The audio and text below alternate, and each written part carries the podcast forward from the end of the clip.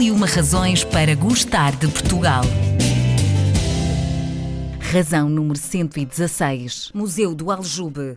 Museu instalado na antiga prisão política que a ditadura militar destinou a todos os opositores que combateram o regime ditatorial a partir de 1926, abriu portas a 25 de abril de 2015. A obra de recuperação e adaptação do edifício é da autoria dos arquitetos Manuel Graça Dias e Egas José Vieira. Para conhecermos melhor este projeto, conversamos com o diretor do museu, Luís Farinha. O Museu do Aljube é de facto uma das razões para gostarmos do nosso país? Penso que sim. Uh, há uma memória uh, deste museu que está associada à luta uh, pela liberdade dos resistentes contra a ditadura e que é, apesar de tudo, uma, uma luta que sendo, enfim, carregada de pontos negros ao longo de mais de meio século, é contudo uma luta pela liberdade e, portanto, uma situação que nos eh, obriga a não esquecer, a não esquecer para não repetir. Exatamente. Uh, não sendo, obviamente, um museu como os outros museus, cheios de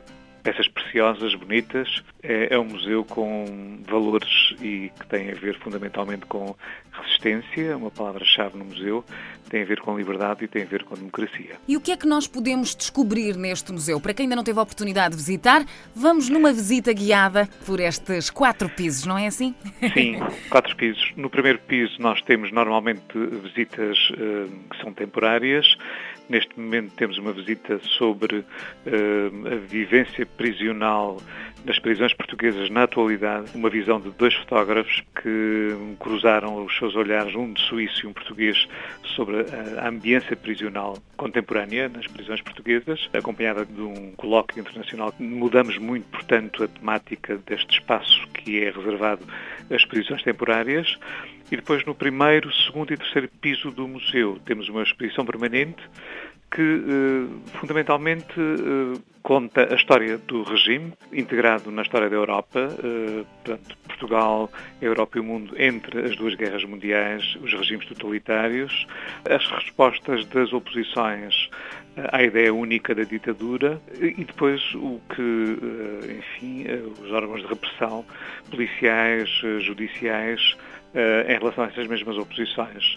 Uh, o piso 2 mostra um pouco o que tem a ver com a ocupação deste espaço como prisão política a uhum. partir de 1928 e tem referências fundamentais não só ao local, mas também a toda a rede prisional uh, utilizada pelo regime uh, ao longo do espaço continental português e também do Império. Aí se mostra como eram, enfim, tratados os presos políticos, como era extorquida a verdade através de interrogatórios acompanhados de tortura Se mostra o que era o Portugal eh, da opressão e da repressão. Um terceiro piso dá uma importância maior uh, a um personagem ausente, presente simultaneamente, uh, que são os movimentos de libertação e a luta anticolonial. Temática que nós, Museu do Aljube, damos importância porque consideramos exatamente que desta luta anticolonial nasceram mais de meia dúzia de países democráticos, entre eles o nosso, e, e portanto, com uma importância grande que lhe damos.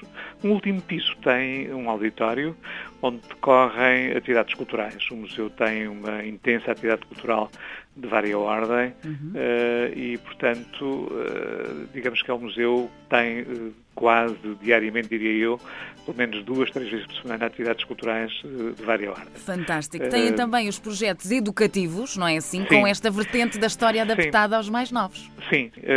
o museu tem um conjunto já muito razoável de visitantes uhum. e um quarto desses visitantes são visitantes que têm atividades culturais, quer ao nível da visita guiada mais normal, normal, quer ao nível da experiência educativa mais sofisticada e, por exemplo, uma das coisas mais interessantes para a maior parte dos uh, jovens alunos do ensino secundário e do ensino superior que visitam o museu uh, é poderem ouvir ao vivo testemunhos de ex-prisioneiros que fazemos normalmente uh, às quartas-feiras, às quatro da tarde. Incrível. Portanto, são memórias que são precisas, como dizíamos no início, recordar para não repetir.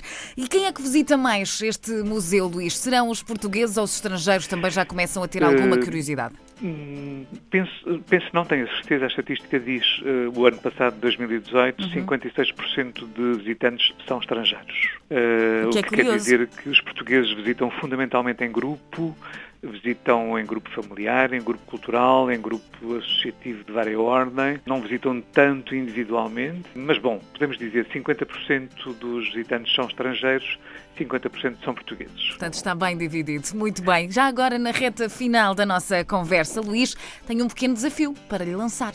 Muito Gostava bem. que completasse a seguinte frase: O Museu do Aljube é. É um museu indispensável num país como o nosso. Nos quatro pisos do número 42 da Rua de Augusto Rosa, organiza-se uma mostra de objetos arqueológicos, um espaço para exposições temporárias, uma exposição permanente, um auditório e ainda uma cafetaria com vista privilegiada sobre a Sé Catedral e o Rio Tejo. Venha daí e traga a família para descobrirem juntos a história que esconde o Museu do Aljube, um passado que é importante não esquecer para que nunca mais se volte a repetir.